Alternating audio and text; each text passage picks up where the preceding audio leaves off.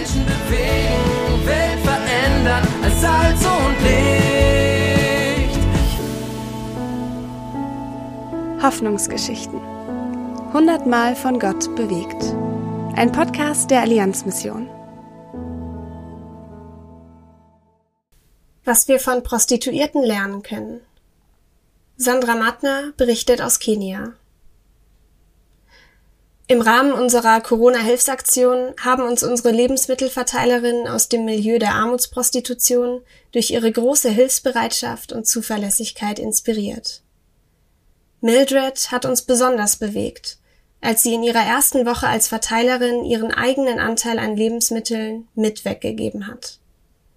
Die große Not habe sie so sehr bewegt, dass sie einfach nicht anders konnte. Und das, obwohl sie selbst einen erheblichen Mangel in der Corona-Zeit erleiden musste. Diese Begebenheit erinnert uns sehr an eine Bibelstelle, die von der Großzügigkeit einer armen Witwe handelt. Diese Frau gab alles, was sie besessen hatte.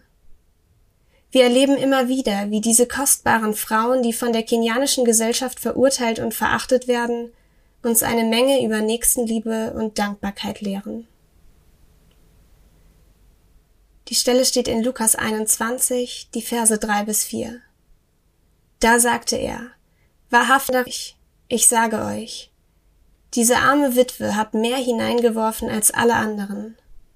Denn sie alle haben nur etwas von ihrem Überfluss geopfert. Diese Frau aber, die kaum das Nötigste zum Leben hat, sie hat ihren ganzen Lebensunterhalt hergegeben. Lesen und ermöglichen Sie weitere Hoffnungsgeschichten unter allianzmission.de slash Hoffnungsgeschichten.